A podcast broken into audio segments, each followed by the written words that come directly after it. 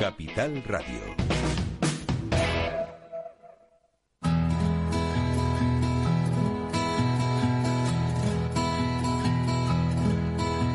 Comienza la caja de Pandora. Al verte sonreír. Al verte sonreír. Un programa especialmente dedicado al mundo de la discapacidad. El niño que ayer fui. El niño que ayer fui. En Capital Radio La 10, cada semana hablamos de aquellas personas que por una causa u otra han llegado a ser dependientes. Lo presenta y dirige Paula Romero. Hola amigos, estamos aquí nuevamente como todas las semanas y Paula Romero sigue dentro de su domicilio. Estamos emitiendo pues como todas estas semanas atrás desde desde nuestros propios domicilios, dadas las circunstancias que estamos atravesando. Vamos a ver si esto cambia y a ver si tenemos suerte.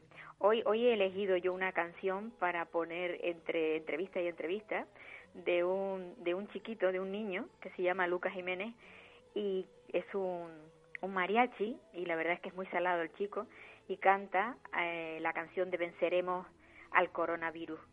Eh, espero que a lo largo del programa lo escuchéis. No va a ser la canción completa, pero bueno, serán trocitos que se irán oyendo eh, a través de, o sea, entre, entre entrevista y entrevista. Y la primera entrevista de hoy va a ser para Ana Cristina Simón. Ella es una joven madre, y digo joven porque tiene una jovencísima niña de cuatro años, que bueno, que tiene un, una patología que le, le impide tener una vida pues eh, igual de fácil que el resto de los niños. Buenos días, Ana Cristina. Hola, buenos días. Me alegro, me alegro de que puedas participar en el programa nuestro. Y yo estoy muy agradecida, la verdad, de, de, de formar parte del programa y contar el caso de mi hija, que es bastante excepcional. Sí, por eso, por eso quería quería darle dar, darte voz porque eh, a ver, aunque está conceptuada como una enfermedad rara, no es que sea rara la enfermedad, es sencillamente que no es habitual. Porque muchas Eh. veces dicen, ay, enfermedad es rara, y todo el mundo se imagina, caray, ¿qué, qué tendrán estos niños? No, lo que tienen es algo distinto y, y que se da muy poquitas, muy poquitas veces. Sí, Eso es lo que le pasa a tu ejemplo, niña. Exacto, que a veces como que la palabra rara puede que tenga esas connotaciones negativas, ¿no? Exacto. Pero cuando, hacen a la alusión a que son raras es eso, es la, la excepcionalidad. Por ejemplo, en el caso de Dulce, eh, mm, solo se presenta este tipo de enfermedad entre uno y, eh, o sea, la es mm, uno de cada millón de nacimientos. Fíjate. Esa es la incidencia, o sea, es muy, muy extraño. Además, como es una enfermedad que necesita el gen defectuoso tanto del padre como de la madre, es lo que las hace tan, tan extrañas, porque realmente coincidir con un gen defectuoso una pareja, pues Sí, que raro, es raro. prácticamente... mm, Sí, o sea, por eso se le dice raro, claro. Claro, pues, y por eso que tuvi- utilizan esa tuvisteis, palabra, pero os comprasteis que- las papeletas los dos. Exactamente, parece como una alineación de astros o algo así, Sí, porque sí, es muy, muy, muy rara la... Incluso cuando ya una vez tienes hijos, la probabilidad de que ese hijo lo herede es del 25%, o sea que todavía había un 75% de no heredar la enfermedad, sino a lo mejor simplemente ser portador o nacer sano. Entonces, por eso digo que es, vamos, eh, rarísimo el hecho de cuando este tipo de enfermedades autosómicas recesivas se manifiestan es mm, muy, de manera muy excepcional. ¿Y, ¿Y esta enfermedad, en cuanto nace el crío, se nota? ¿Se ve claramente? En el caso de mi hija no, sé que esta misma enfermedad, porque al, con el paso de los años, pues vas buscando otros pacientes al- alrededor del mundo, ¿no? Y eh, a través de una asociación, pues encontramos unos cuantos pacientes alrededor del mundo de niños. Entonces cada uno se manifiesta de manera distinta y hay gente, eh, familias que nos comentan que sus hijos debutaron desde el nacimiento. En el caso de mi hija, eh, fue a partir de los tres meses y medio con, con crisis epilépticas. Mm. Eh, empezó a tener crisis epilépticas que se hicieron cada vez más frecuentes y entonces los médicos empezaron a buscar qué, era lo que estaba causando esas crisis. Eh, pues van descartando, me imagino, que enfermedades más con más probabilidad de que den pues a las que menos y eh, a los pocos meses descubrieron que eh, a través de una prueba especial que le hacen en la orina descubrieron que era una enfermedad metabólica y que ella tenía esta enfermedad. Y mira, con la, la enfermedad que se llama aciduria malónica. Sí. Malónica de malo. Sí, exacto, sí, porque la verdad que... Te suena, te suena así como malo, ¿no? Algo malo. La, el, el ácido el, se llama aciduria malónica porque lo que le detectaron en la orina alterado es eh, eso hay un ácido el ácido malónico que, que le aparecía alterado, ahí es donde lo descubrieron. Eh, o sea concretamente el, problema de ella es que no sintetiza bien las grasas de los alimentos. Eh, las grasas le causan problemas a ella. En el caso de ella ha sido eh, pues daño neurológico por las epilepsias, retraso en el desarrollo, ataxia, tiene problemas de coordinación, problemas de equilibrio, tiene conducta de espectro autista mm, y bueno, pues eh, la verdad que a día de hoy podemos decir que se ha estabilizado un poco, ¿no? Eh, sobre todo la epilepsia, que es lo que más nos ha traído a nosotros de cabeza, porque las crisis eran muy frecuentes, empeoraban mucho si ella enfermaba, y cuesta mucho de controlar, le han dado muchos fármacos, han probado muchos y ahora mismo sigue teniéndolas, pero pues, pues está más, más estable. Y tú me comentabas que ella tiene una medio, o sea, una una dieta eh, súper estricta, o sea, no puede tomar eh, grasas.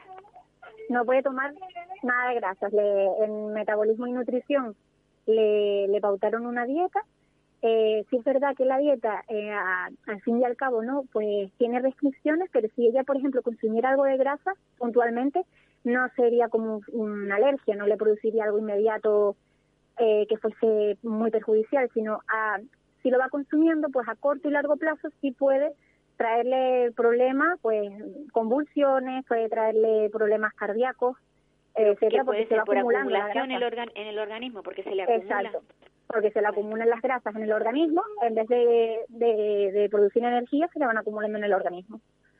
Y una cosa, eh, Ana Cristina, eh, ¿todas las grasas o las grasas eh, especialmente son, por ejemplo, entre animales, grasas vegetales? es, ¿Ella tiene problemas con todas las grasas? claro, la, la restricción de ella es con todas las grasas. O ella le dan los para poder consumir los ácidos grasos esenciales que no los produce nuestro cuerpo, sino que tenemos que consumir, la, la dietista la, la doctora de metabolismo le, le pautaron un poquito de, una cucharada de aceite de nuez todos los días, y eso es como si fuese un medicamento. Y en concreto, eh, los triglicéridos de cadena larga, esos son los que, los que ella tiene problemas. Pero claro, eso se encuentra en el aceite, en la mantequilla, aguacate, incluso en las grasas buenas, en la que tiene el atún, eh, la que tiene eh, eso, las que son las, del ácido oleo, oleo sí, exacto. eso también ella lo tiene, no, no, no, no lo tiene permitido. Todo es pescado blanco, las carnes magras y solo puede consumir hasta un 3% de grasa de cada 100 gramos. Caray. Eh, eh, al, principio parecía muy complicado, pero cuando ya va llevando el ritmo, pues al final es una dieta muy sana, como cuando le pautan a las personas que tienen quizás problemas en el corazón pues pues eso, siempre son es una dieta muy, muy, muy baja en grasa. El, desarrollo, el desarrollo de ella, es, o sea, me refiero a, a nivel, o sea, de tamaño, estatura, eh, el peso, todo eso, ¿influye el que no tenga grasa, el que no lleve grasa a su comida? Claro, en otros niños sí ha, sí ha influido, en el sentido de que, por ejemplo, si son niños que han sido de bajo peso y que han son más, están por debajo también en la talla, el tamaño, pero en el caso de ella no. Ella ha ido creciendo, también fue amamantada, que no, no era lo, lo ideal para ella, pero fue amamantada durante ocho meses. Eh, y después cuando ya se dieron cuenta de la, de la, de la enfermedad, pues ya le retiraron totalmente el pecho y ya empezamos con todo el, tema de la dieta. Pero en el caso de ella, porque sí fue creciendo, o sea, no, no, no, levantaba sospechas en ese sentido en otros niños. Eh, Enseguida empiezan a tener sospechas por eso, porque son niños que vomitan, que no se alimentan bien, que están de muy baja mm, talla de peso, de, pero en ella, en ese sentido, no se le manifestó por ahí porque ella seguía engordando y creciendo. O sea, claro, que yo estaba pensando, la grasa, la grasa de la leche, la leche materna es buenísima, pero claro, si, si tú en el caso de rechazas la grasa. Exacto, en el caso de ella no lo era. Eh, y entonces ahora, claro, tiene también mucho control médico, ¿no? y, siempre están, pues eso, mucha fruta, mucha verdura y siempre controla, controlando con eso, con le dan ingestas de aceite eh, de, de, cadena media, que son esos los que puede consumir, eso nos lo facilita la seguridad social a través del hospital, son unos ah, botes de aceite que ella toma en crudo, que eso es donde ella, por así decirlo, absorbe la energía. Y después ese poquitito de aceite de nuez, que es lo que le permite tener la, la cantidad de ácidos grasos esenciales y equilibrar un poquito. los ácidos en el organismo son importantes, pero claro. claro. son ese, esos vitales porque de ahí es donde se produce la energía, eh, con, gracias a, a la grasa y, y, el azúcar, pues es la energía, el motor, ¿no? Que con el que se desarrolla el organismo, pensamos, caminamos, corremos, pues. Mm, Dulce, tu hija se llama Ana Dulce, ¿no? Me se llama Dulce María. Ah, Dulce María. Dulce María. Eh, Yo soy Ana. Ajá. Que esto, que Dulce, mm, a nivel cognitivo, eh, ¿qué, ¿qué nivel tiene ella? ¿Cómo está? O sea, ella tiene retraso en el desarrollo, entonces, eh, por ejemplo, no, no, no, todavía no habla, eh, tiene cuatro años y no habla, eh, tiene este tipo de conductas espectro autista. No ha sido diagnosticada de autismo porque cuando le hicieron una valoración, eh, bueno, pues el equipo eh, valoró que como tenía tomada tanta medicina, tanto medicamento anticonvulsivo y tenía tantas repeticiones de crisis, pues no iba a ser una valoración fiable porque estaba un poco, por así decirlo, cerrado, condicionada, ¿no? Por todo, por todo ese aspecto médico. Ahora que está más estable, con todo el tema del coronavirus, ha vuelto a parar, pero le van a volver a hacer una valoración. Pero si tiene este tipo de conductas, como por ejemplo el aleteo, sí, rasgos, exacto, tiene rasgos, ¿no? De que dicen ellos, señales de alerta espectrutista, pero sin un diagnóstico todavía concretado. Eh, rasgos como por ejemplo ese, el aleteo o intereses repetitivos, mm, la falta de comunicación oral, a veces eh, le cuesta fijar la mirada, etcétera. O sea que tú te dedicas, o sea, llevas cuatro años dedicada eh, en cuerpo y alma al cuidado de tu niña. Sí, cuando cuando le diagnosticaron la enfermedad yo estaba trabajando, en ese momento estaba trabajando en un centro de educación infantil entonces, claro, cuando la niña nació yo me la llevé conmigo porque en los primeros meses pues todavía no, no había pasado nada que nos llamara tanto la atención, pero ya nada más empezar a trabajar y llevarla conmigo al centro de educación infantil, pues ya fue cuando empezaron las crisis epilépticas a repetirse, repetirse. Y, y, y ya me dijeron que mejor la dejara en casa porque cualquier contagio, cualquier virus, cualquier cosa que pasan los niños típicos en las guarderías o cualquier niño, a ella le suponía un ingreso de a lo mejor 15 días. Bueno, llegó a pasar en la UCI y todo, eh, una vez por un estatus convulsivo. Así que me, lo mejor era dejarla en casa eh, y mm, al final dejé yo de trabajar y entonces me quedé con ella y al cuidado de ella hasta el día de hoy, que tampoco ha podido empezar el colegio por ese mismo motivo, porque está muy descontrolada todavía. Bueno, y, y también lo que estamos atravesando para ella eh, puede ser muchísimo más, más preocupante. Claro, no, como, o sea, ya no se sabe en, personas cómo puede afectarte, pues imagínate en una enfermedad como la de mi hija, pues es completamente una incertidumbre porque lo más normal es que si a ella le afecta un virus, antes de que produjera algún síntoma, empezara con crisis convulsivas, pero claro, no sé hasta qué punto la podría llevar eh, a un estatus o no, es que no sé, ni idea la verdad. Y claro, nosotros nos replanteamos la posibilidad de que empezar el colegio quizás en septiembre, si todas las cosas seguían así más o menos estables, pero dadas las circunstancias, quizás este septiembre tampoco empiece y ya sea para el curso que viene, si Dios quiere. Para el próximo, pues sí. Mm. Que de todas formas tú, como si eres, has sido, o sea, si eres profesora, eres educadora, eh, para ti ha sido fácil encontrar todos los cambios, o sea, has estado trabajando con, con muchos niños y has visto eh, cómo evoluciona un niño cuando no tiene problemas y estás viendo claramente la evolución de tu hija con problemas. Porque muchas veces, eh, cuando hay algún fallo en, en alguno de los, en algún crío, eh, es, es siempre son los colegios los que tienen, digamos, esa alerta, son, son más fáciles, los detectan más fácilmente, no sé, algunas veces Sí, te tropiezas con un profesor que le dice, mire, es que su hijo le está haciendo esto, que no está, el comportamiento no es igual que el de otros niños. O sea, que tú has tenido la suerte de, de conocer cómo funcionan otros niños. Sí, porque incluso al principio las crisis convulsivas fueron muy sutiles, salvo dos de ellas que no, o sea, al principio le dieron dos que yo fui a urgencias porque sabía que aquello no había sido normal, pero después cuando se repetían eran muy sutiles, ¿no? Entonces, claro, la tendencia de aliviar un poco ese estrés de tus más allegados siempre es decir, bueno, es que los niños a veces hacen esas cosas raras y tal, pero tú que ya llevas varios años trabajando con muchos bebés en la clase y tal, dices, no, esto no es normal, o sea, no, no tenía la experiencia maternal previa de haber tenido un niño, pero sí estar en contacto diario con niños desde cero hasta los tres años, pues sí me hacía ver que no, no era normal. Y, y, insistir con los médicos, insistir porque decía no, y, y, y grabarla, grabarla porque también los médicos, pues claro, no de principio no van a buscar una enfermedad rara, ¿no? Eh, de principio pues buscan pues sea algo digestivo, algo que sea más común y frecuente, ¿no? Y es normal.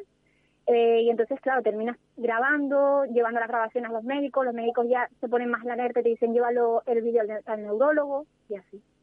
Claro, es que mm, además es difícil el el dar, o sea, para que el médico te interprete bien, eh, tiene que estar in situ, tiene que estar viéndolo. Claro, exactamente, porque exacto, porque a veces también eh, esta, estas mm, cosas como no normales del desarrollo mm. eh, las ves porque estás mucho tiempo con el niño y entonces lo puedes ver y a veces una valoración en tan poco tiempo, pues a lo mejor ves que el niño en ese momento no hace nada, te mira, te sonríe, pues no ves nada normal. Pues sí, mm. es complicado, es complicado, pero bueno, en nuestro caso lo que lo que nos más nos ayudó fue grabarla. La grabamos y eh, a través de los vídeos pues es lo que mejor ayudó a un especialista a decir es verdad que esto no es normal. Claro, claro. Mm. Y, y, una cosa, Ana Cristina, eh, eh, esto le podría, si tuvierais otro crío, podría pasar igual o no, no tiene por qué pasar. Sí, si tenemos otro niño, eh, siempre está el 25% de las probabilidades de que vuelva a pasar. Entonces, hay una serie de pruebas que te hacen durante el embarazo que te pueden pueden diagnosticar desde el embarazo a las primeras semanas, pues si esa enfermedad se vuelve a dar o no. También nos comentaron, porque esto eh, se reúnen un equipo de genetistas contigo y, te informan sobre todos eh, eh, los posibles casos. También hay la probabilidad, creo, espero decirlo bien, de cómo seleccionar embriones. Eso te iba a preguntar yo. Sí, que no tienen, que, que estén como por así decirlo, sin la enfermedad y entonces hacer una fecundación in vitro. Y después la tercera opción es pues un donante eh, que no sea el padre, sino otro donante, mm, que es la manera como más fiable y más rápida de tener un, embarazo seguro, por así decirlo. Mm.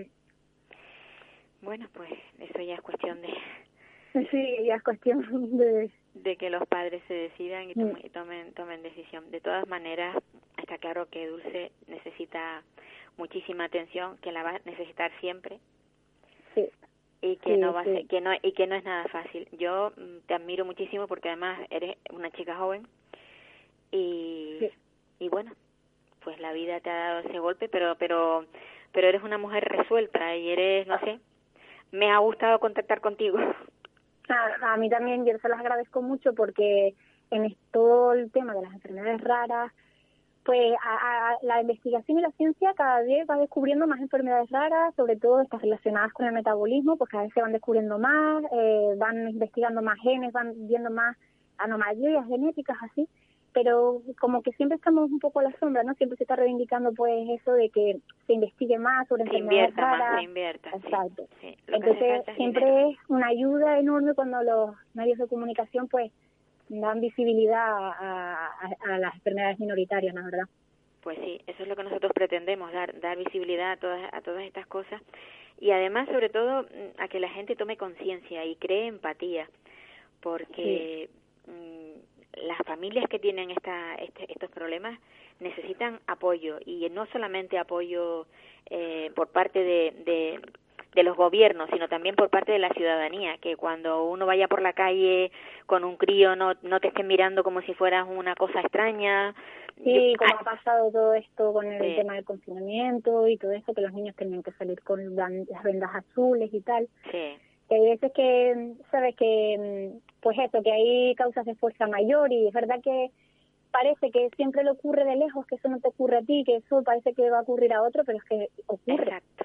Ahora que yo lo último que me imagino en mi vida es que o sea, que fuese a ocurrirme algo tan, tan, tan excepcional y tan raro cuando te dicen es una enfermedad rara, te quedas, no había nada de información, no había nada y, y lo último que te esperabas en la vida que te pudiese pasar una cosa así, o sea, que estás, realmente solo hay que estar vivo, solo hay que tener hijos para que te pase, y así. Pues sí, sí. Yo y tengo no es una algo tan lejano. Mm. Yo tengo una frase que, que están cansadísimas de escucharme, que es que yo digo que la discapacidad no pide permiso. No. Y, y si te llega, pues mira, tienes que afrontarlo con, con mayor o, me- o menor fuerza, pero yo creo que al final eh, aprendemos, aprendemos. Y además las mujeres, las madres, no sé por qué tenemos una cosa especial. Eso que decías tú, yo creía que esto no estaba bien, o sea, cuando ibas al médico y, y al, al final lo, lo que tú, no lo que tú creíste, lo que tú sentiste. Sí, eh, como un sexto sentido, ¿no? Como, Exacto. mm, Exacto. Sí, sí. Es algo que te, que te ha salido a ti de, bueno, de ese amor que, que se siente hacia los hijos y que, y que somos tan observadoras. Eh, Sí. Ana Cristina, me encanta mm, haberte conocido, aunque no sé personalmente, qué pena que estemos en esta situación, porque me Sí. hubiera gustado muchísimo tenerte en la radio y poder darte un abrazo, cosa que ahora última, que ya no vamos a poder hacer tan a menudo No, porque y sí, ya seguro que la gente lo vemos como cautela. Sí, Mm. yo creo que sí, vamos a, vamos a ser distintos. Yo creo que a partir de ahora vamos a ser más, más, no sé, más ariscos, por así decir, que Sí, se dice aquí en Canarias, ¿no? sí. La verdad Un que poco. sí. Pues un abrazo de estos que no Pues contaminan. gracias. y, Un- y muchos besitos a, a, a Dulce María. Mira, una anécdota. Mi madre se llamaba Dulce María. Mi madre también, y ella pues, le puso ese nombre por eso, se ha perdido. Mi madre lo Sí. tenía, siempre me gustó mucho. Sí, mi madre se llamaba Dulce María. La verdad que es un nombre muy bonito, pero ella Sí. murió hace muchos años. Pues nada, un abrazo muy fuerte. Besitos para Dulce, besitos muchos y, y, y, y a llevarlo como lo estás llevando, así de maravillosamente. Pues muchísimas gracias.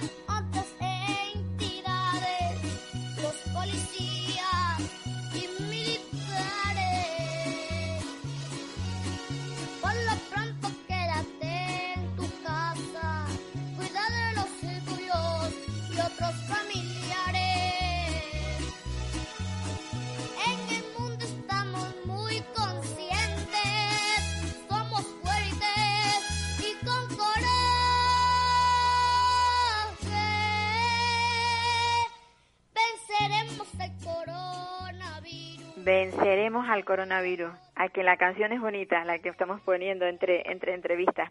Ahora tenemos, eh, pues, como siempre al otro lado del teléfono, porque lo estamos haciendo así, a Isa Saldúa. Hola Isa. Hola, buenos días, Paula, ¿qué tal? Pues nada, encerraditos, como estarás tú. Exacto, sí, en casita. Pues sí, la verdad que nos está tocando una unas vivencias muy muy fuera de lo de lo normal. Sí, ¿Cuántas veces hemos como dice la canción, venceremos el coronavirus. Sí, es muy bonita. Es que la verdad que la oí y mira qué chulo el niño, estaba muy bien. Y me Mm. pareció muy muy muy gra- muy graciosa la canción. Bueno, muy graciosa la canción. El niño, la canción está Sí, sí, para pensar en ella. Pues eh, nada, yo me imagino que tú estás en casa y has parado toda tu tu labor como profesional, como fisioterapeuta y, y las personas que tenían que acudir a tu a tu consulta lo estarán pasando mal, ¿no? Eh, bueno, como tú bien dices, yo viendo lo, lo que estaba pasando, yo ya desde el día 12 de marzo cancelé la- las consultas de los pacientes, sabes que yo trabajo en la clínica Respira Conmigo, que tratamos, hacemos fisioterapia respiratoria, Sí. con lo cual el, el tratamiento con los pacientes es muy estrecho. O sea, eh, Claro, les ayudamos cercano, a respirar, les ayudamos a sacar secreciones y todos son de riesgo. Con lo cual entonces yo me vi en la responsabilidad y en la obligación por la salud de todos de cancelar todos los pacientes. Eso no quita que, que yo esté, aunque esté confinada, pues poniéndome al día, haciendo vídeos educativos para las redes y bueno, y ellos tienen mi teléfono y cualquier cosita pues me llaman. Pero la verdad que están bastante bien porque ellos sí saben cómo se tienen que cuidar. ¿Sabes? No les viene de nuevas el usar una mascarilla, la higiene de manos, la distancia de seguridad, o sea que por ese lado estoy tranquila. Sí, ellos lo saben, pero por ejemplo, yo es que tengo una amiga que, que, está teniendo un montón de, de, flemas, que está muy mal y que iba a tu consulta y ella cuando salía de ahí dice que salía como nueva. Claro, es que, a ver, yo siempre les recomiendo que hagan todos los ejercicios que hacemos en la clínica, pero no es lo no pueden sacar las secreciones con la misma efectividad, ¿no? Pero bueno, siempre es mejor eso que no hacer nada. Entonces yo ya estoy también eh, organizando todo eh, para las medidas de seguridad, desinfección, todo para, para ya reabrir el día 4 de mayo. Pues bueno, ya tienen los pacientes la opción de que si quieren ir o se ven más apurados, pues que, que acudan. A ver. Claro, claro. O sea que por ese lado, bueno. Tú, tú estás perfectamente, pero cualquiera de ellos puede transmitírselo, o sea, puede venir alguien con una con, con el puede ser alguien, digamos, un transmisor, se quede en tu consulta y luego que llegue otro y sea que es bastante complicado. Hombre, claro, pero para eso están las medidas. las medidas que en este en este caso todo es infección, todos tienen que venir con su mascarilla. Eh, por ejemplo, los acompañantes que venían antes se quedaban en la sala de espera, pues ahora, sintiéndolo mucho, le vamos a decir que esperen en el coche o en otro sitio. Vamos a guardar todas las medidas de seguridad lo más posible. Y luego, claro, yo también me tengo que proteger, porque yo trabajo con secreciones y ese es el problema, ellos y yo. Y luego desinfección, si antes lo hacíamos, pues ahora más, los pacientes más espaciados, o sea, se va a trabajar de otra manera. Claro, claro. Está con las lámparas protectoras, bueno, eh, en la recepción, o sea, estamos trabajando todo eso también para, para hacerlo. Sí, sí, todo esto ha venido a complicarnos la, la vida sí, pero bueno, también es un toque de atención para todo y, para todos, ¿no?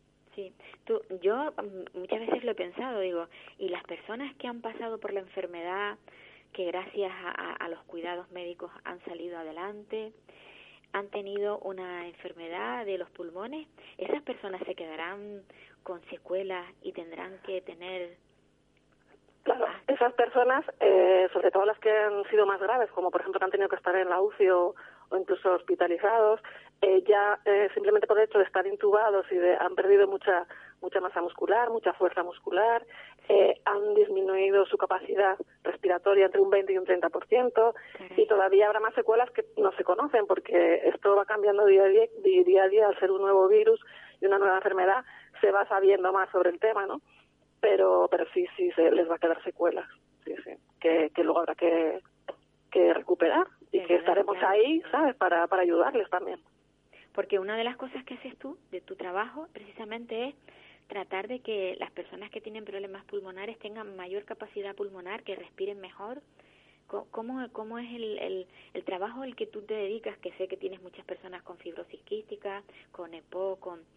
Eh, realmente eh, la misión tuya es la de mejorarles la respiración claro, mejorar, mejorar la capacidad respiratoria, con lo cual va a disminuir la fatiga o el ahogo que tienen, que se conoce como disnea.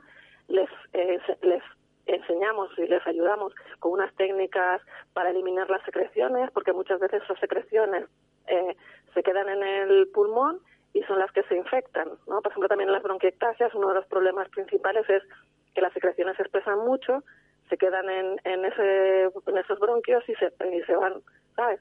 Se van infectando y entonces necesitan ingresar, necesitan antibiótico, muchas veces por vena. Entonces, todo eso intentamos una serie de técnicas y también evaluando a cada paciente, porque no es que digas, venga, todo sirve para todos, no.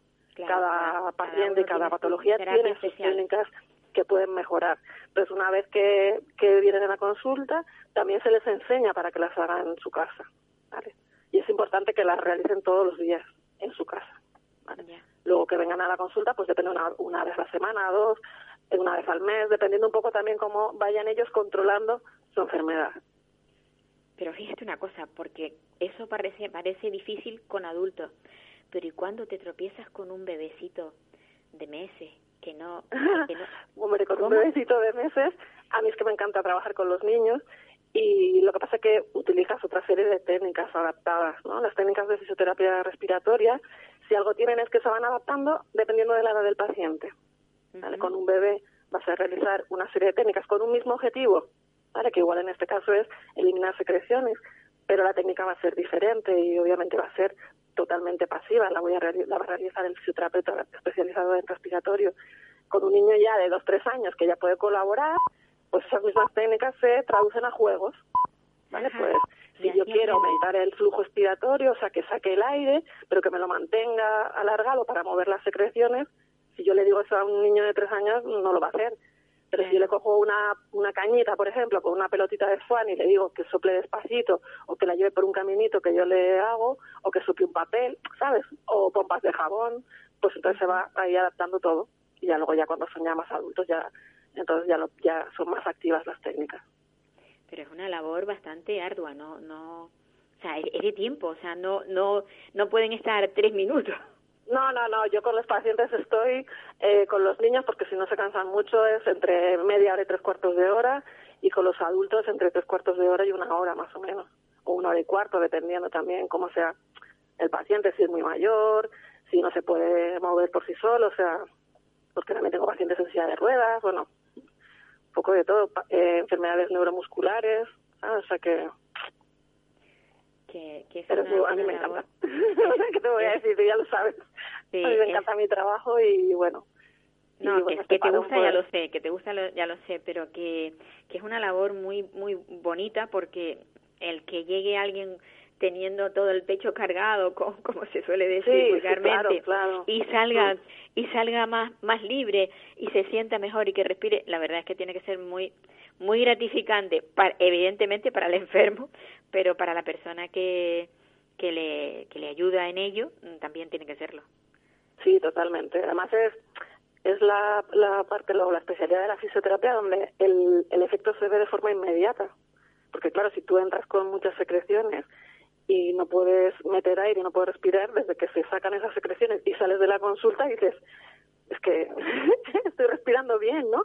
O, por ejemplo, personas que vienen con sinusitis, que cada vez hay más, que llegan, es que tengo un dolor de cabeza, me encuentro fatal, súper cansada, no puedo respirar, bueno, se hace otra serie de tratamiento y cuando salen dicen, jolín, pues sí, sí puedo respirar, si ya no me duele, si ya no me noto hinchada en la cara, ¿sabes? O sea, la verdad que es súper gratificante y, pues y bueno, y como nosotros nos encargamos de que mejore la calidad de vida de todos los, los pacientes, ¿no?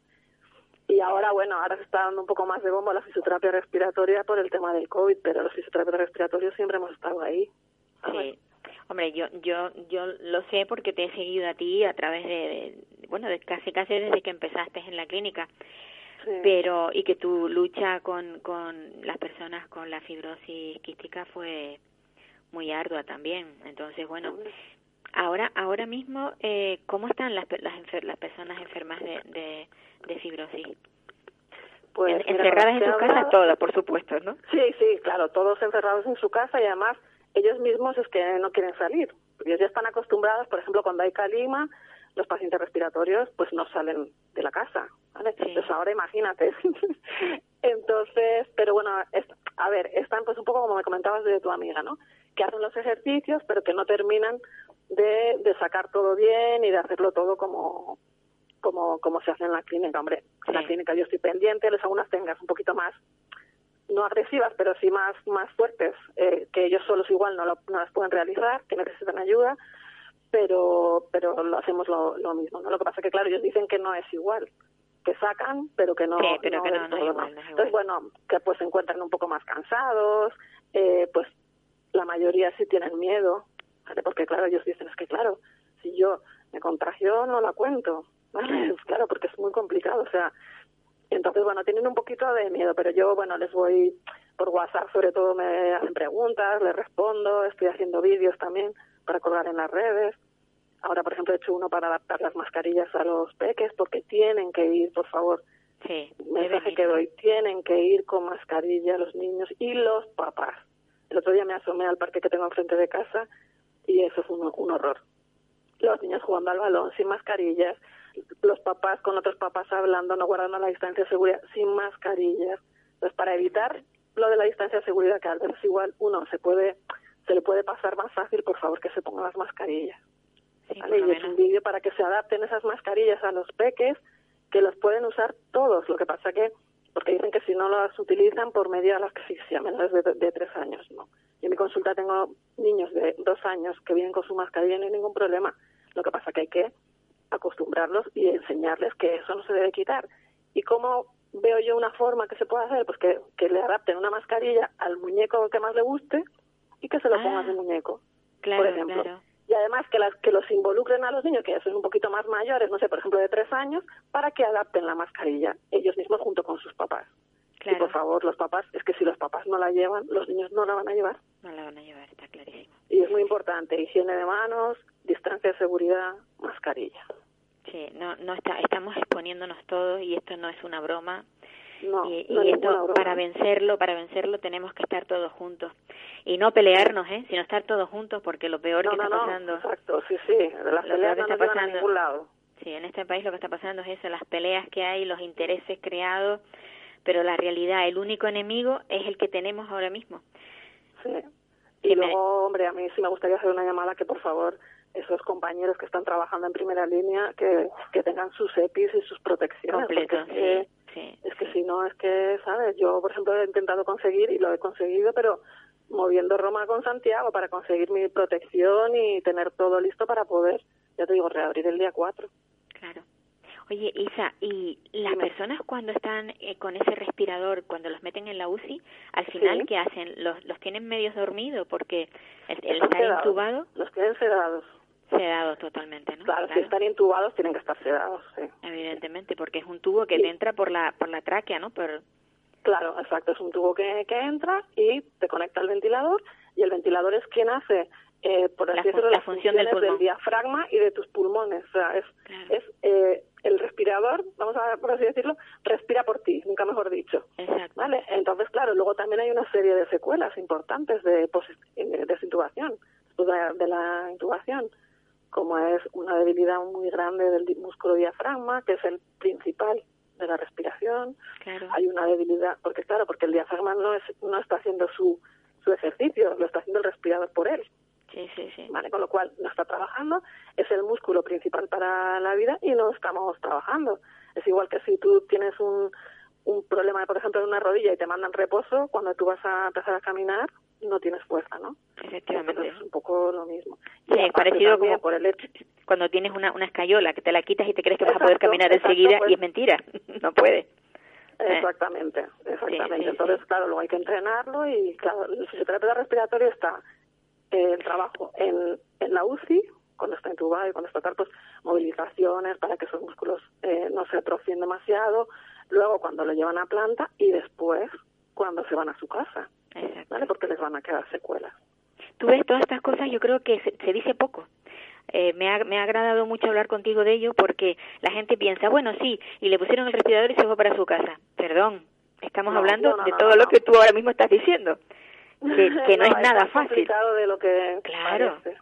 Sin duda, salen de la, de la, de la enfermedad, pero luego tienen pues un, una, una serie de, de, bueno, como tú has dicho, de secuelas que, que, de las que tendrán también que recuperarse. Claro, claro. Sí, sí, Por eso- por eso hay y que no se va a evitarlo. recuperar tan rápido, Mm. ¿sabes? O sea, tienen que contar con ellos, se van a quedar también con una sensación de ahogo por lo mismo, porque sus pulmones no se van a expandir lo mismo, entonces, bueno, luego hay que enseñarles unas técnicas de reeducación respiratoria, de expansión pulmonar, de, bueno, no te las voy a contar todas porque serían muchas, ¿vale? Muy largas, sí, Eh, pero bueno. entrenamiento específico del diafragma, bueno, una serie de cosas. Sí, pero todo que- esto, todo esto es importante que, que nuestros oyentes lo escuchen porque, porque la vida nos va en ello. El, el cuidado, el que nos cuidemos nos va totalmente. Sí, y no solamente si salimos adelante después de, de estar en, un, en una UCI, todo lo que conlleva el, el, el después también. Así que, pues Isa, como siempre, es un placer hablar contigo porque eres una persona muy didáctica y, y bueno, ¿qué, ¿qué te puedo desear? Lo que queremos para todos. pues sí, salud y Salud, ay, mucha sobre salud. todo, por favor, vamos a cuidarnos porque si nos cuidamos uno, nos cuidamos todos, ¿vale? Vamos a y ahora con las salidas de los peques, que está súper bien, porque tienen que correr, Sí, tienen que sí. irse, tienen que coger vitamina D, yo soy la primera que, que, que lo vamos recomiendo, pero con todas las medidas de, de seguridad y Pues sí. todo lo que nos dicta el Ministerio de Sanidad, por favor.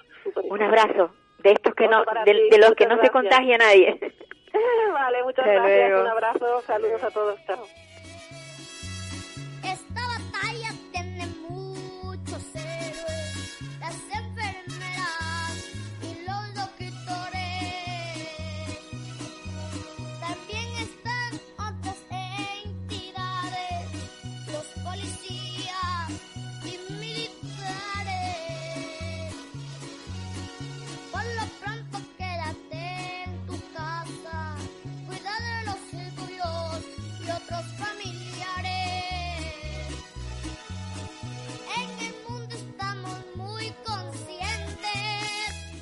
Bueno, pues seguimos nuestro programa, seguimos con, con, bueno, con la tercera invitada, que es una persona con la que ya hablé en una ocasión. Ella tenía, tenía, porque ya ha fallecido, tenía una madre que sufría Alzheimer. Y bueno, últimamente sabemos que estamos viendo, oyendo, mm, a veces sintiendo qué es lo que pasa en, en los centros de mayores la madre de Carmen Hernández García estuvo en un centro para mayores y ella nos va a contar un poco su lucha y cómo pasó toda esta época en la que su madre estuvo internada. Buenos días, Carmen. Buenos días, Paula. Muchas gracias por, por darme la oportunidad. Bueno. Y si te parece bien, te cuento un poquito. Pues sí, es lo que es lo que espero, es lo que espero. Eh, Yo antes de nada mm, eh, quiero mm, darte mis condolencias porque perder una madre no es nada, es, es algo muy duro. Es muy duro. Quienes la han perdido pues saben que con ella es un pedazo nuestro. También se queda de ella algo en nosotros, ¿no? Pero también. Ahora mismo lo que duele es lo que es como si te arrancaran algo de, de el no tenerla, el no tenerla. Y no tenerla. Eh, bueno, eh, quiero ser breve porque me imagino que el tiempo tampoco será mucho y quiero, ante todo, eh, eh, mi madre, yo, yo estuve peleando durante, yo y mi familia, durante mucho tiempo para obtener su grado de dependencia, que fue grado 3. Al mismo tiempo hicimos todo el papeleo para poderla poner cuando las cosas se pusieran feas, que realmente se pusieron, en un centro, en este caso fue el Hospital de Dolores, que depende del Cabildo Insular. Eh, y en esa lucha pues llegó primero lo del Hospital de Dolores. No lo pensamos dos veces, no sabíamos lo que iba a tardar lo de la dependencia. Eh, aprovecho este momento sobre todo para agradecerle al personal del hospital el trato que le dieron a mi madre durante los casi dos años que estuvo allí, pero sobre todo a las auxiliares, porque al fin y al cabo eh, son las que más tiempo pasan con ellas y con ellos. Eh, mi madre estaba en una habitación con otra doñita, quiero nombrarlas a ella, a, a María Nieves, a, Antonia, a Lola, a Carmen, a Eladia, algunas de ellas ya se han ido, y a sus familiares, porque en esa habitación en concreto, pues, eh, más o menos la patología era la misma. Si no era Alzheimer, era otro tipo de demencia. Con lo que allí se hace familia y se hace terapia nos entendíamos perfectamente con solo mirarnos eh, cómo nos sentíamos por lo que habíamos pasado y lo que estábamos perdiendo a cada a cada segundo. Es curioso que cuando uno pelea durante tanto tiempo eh, nunca hubiéramos podido imaginar perder a mi madre y no poder estar con ella a su lado. Eh, con todo esto del virus pues llegó el momento en que no dejaron entrar a nadie pintó la casualidad, en ese momento mi madre se empezó a encontrar mal, yo la vi como, la vi no, o sea, la vi sí, no, dos días antes, media hora, ya malita, eh, recuerdo esa mano que se aferraba a la mía, a lo mejor no sabría ni de quién era, y bueno, ya no se la pudimos dar más, ni la dimos más. Entonces, hay algo peor que el Alzheimer que te arrebata una vida entera, pero bueno, el virus llegó también para arrebatarnos la despedida. Que creo que es necesario, sobre todo pues cuando ha habido un proceso largo y doloroso. Y pudimos estar una, murió de neumonía, entonces hubo que pasar por el trámite de, la, de las analíticas. Eh, dio negativo, pero bueno, estuvo un día y medio en el hospital, nosotros sabiéndola sola allí, estuvimos unas pequeñas horas en, en el sanatorio con ella y de allí en, en el silencio y el, y el aislamiento más inimaginable posible, pues la llevamos al cementerio. Por eso cuando en estos días se oye hablar de todas estas familias que han perdido a sus familiares, los entiendo perfectamente y entiendo el dolor y la impotencia tan grande por la que por la que siente. Eh, yo me imagino que sin el virus, y aquí ya empiezo yo un poco la parte más reivindicativa mía, que no voy a dejar de serlo, sin virus, eh, el tema de la dependencia sigue siendo un lastre para muchas familias porque nunca termina de llegar. Eh, me imagino que en estos dos meses de encierro eh, los más vulnerables, que ya de por sí lo son, lo, lo siguen siendo. Y yo creo que se les agudiza más. Se les agudiza más. Y yo creo que es el momento para que también eh, tomar conciencia eh, a quien le corresponda, en este caso a las administraciones, sobre todo a la, a la del gobierno autónomo, que al fin y al cabo es quien otorga tanto la discapacidad como la dependencia, de buscar protocolos más sencillos para que las ayudas lleguen cuando tienen que llegar y no cuando la persona ha fallecido o cuando llega tiempos como los que estamos viviendo, todo quede todavía más paralizado si cabe, donde se agudiza el sufrimiento de, de la persona que tiene que recibir esa ayuda y de esas familias que están al lado.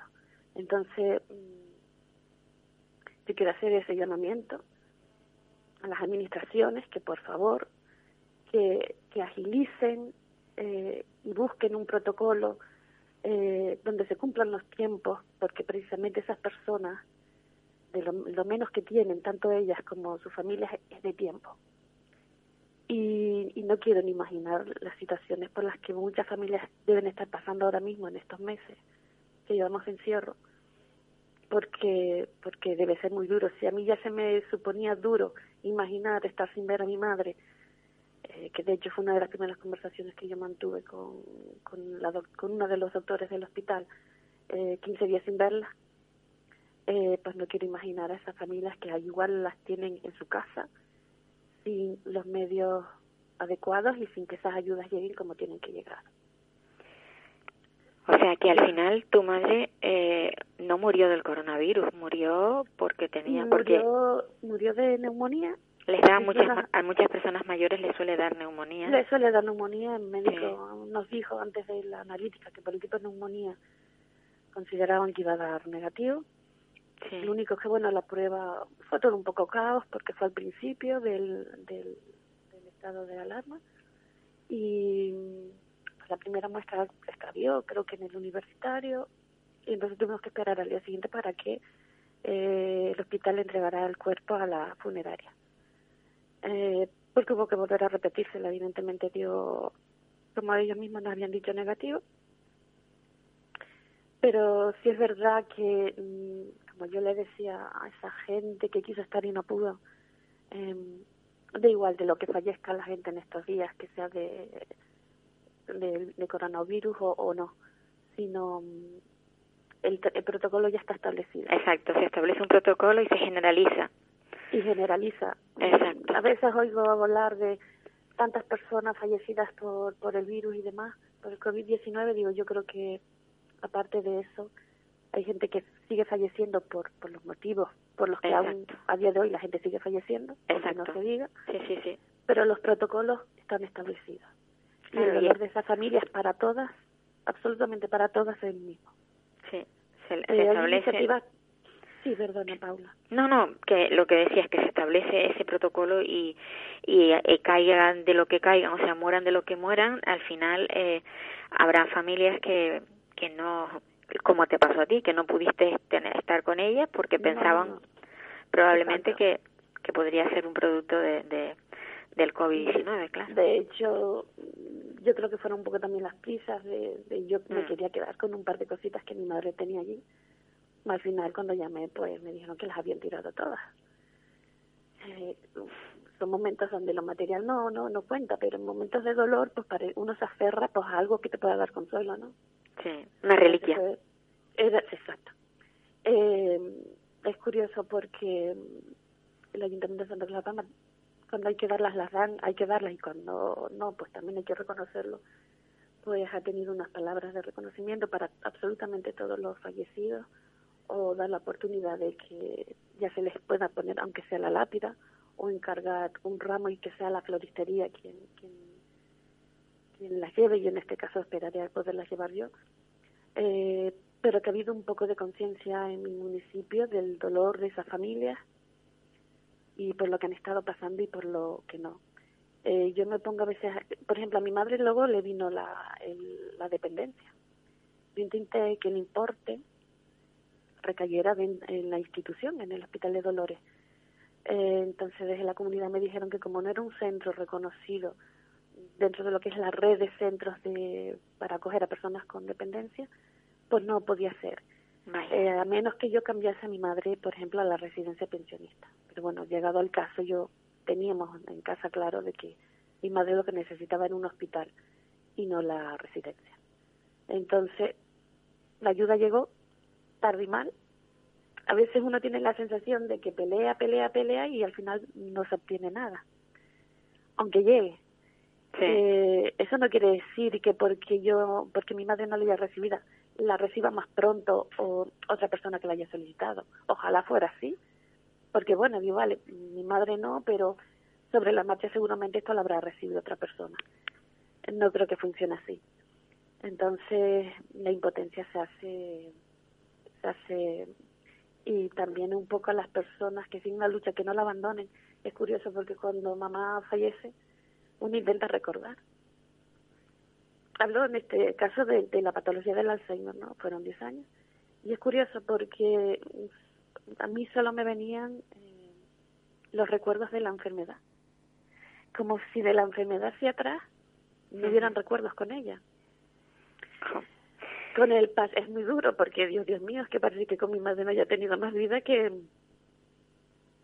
que la que tuvimos como cuidadores de ella, ¿no? Bueno, pero, bueno, poco a poco han ido surgiendo y han ido apareciendo los que realmente se tienen que quedar. De todas formas, Carmen, yo creo que con el tiempo empezarás a recordar cosas, las cosas más bonitas, no las más duras, sino las más bonitas que has vivido con tu madre. Seguro, seguro, seguro. Yo, nos, nos, nos quedan dos minutos. No te extrañes si, si en un momento dado escuchas la, la el cierre de sintonía, ¿vale? Te lo digo para que no te sorprenda. No, no, no, no. Yo quiero agradecerte, Paula. Yo voy a seguir reivindicando, yo voy a seguir luchando, yo voy a seguir dando la cara. Mañana, o en estos días han sido unas personas, mañana seremos nosotros. Creo que todo lo que logremos hoy será bien para los que mañana tengamos que pasar por lo mismo y, y, y sí, amo, sí hago ese llamamiento, por favor, que, que ahorren los, los protocolos de actuación, que la gente reciba las ayudas cuando las tienen que recibir, que no tienen el tiempo que del que dispone una administración, que si son seis meses, sean seis meses, y que si no sean seis meses, sean sancionados. No, y que, y que la burocracia es muy grande, muy grande, y entonces esto es lo que en muchas ocasiones hace que, que llegue tan tarde todo. Es que llega tarde, porque ya te digo, la mamá llegó al hospital, después llegó, como a los dos meses llegó lo de la dependencia. Eh, fue dura, muy dura la decisión de... Es muy Yo decía, digo, no creo que llore más el día que ella fallezca que el día que mi madre salió de, su casa para ir al hospital. Me equivocaba, o me equivoqué, pero sobre todo no porque no esperase que mi madre se tuviera que ir, porque muchas veces uno lo pide, ¿no? La ve uno sufriendo, la ve consumirse eh, pero no esperaba para nada estas circunstancias.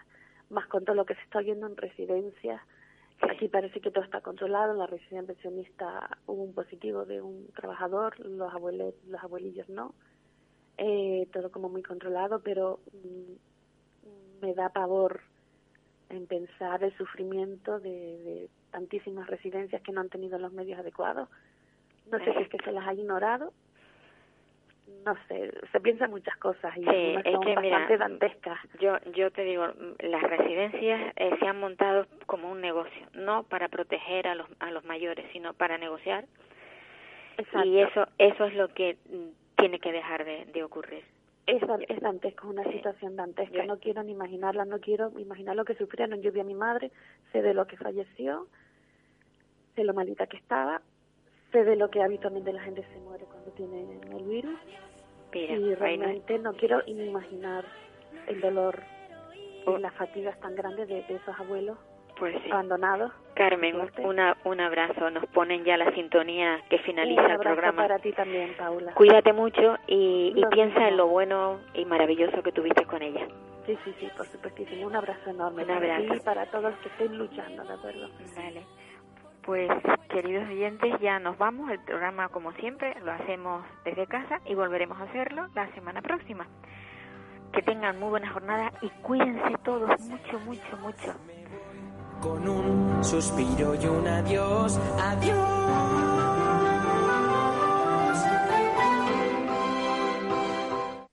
Para personas inquietas, Capital Radio.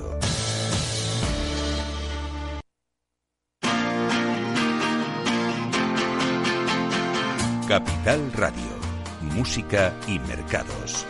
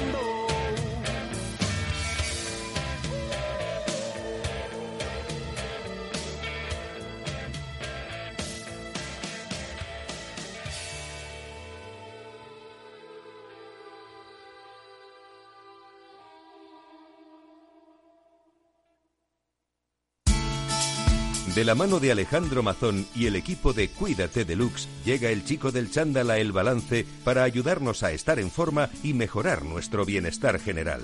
Los miércoles a las ocho y media de la tarde en El Balance. Capital Radio.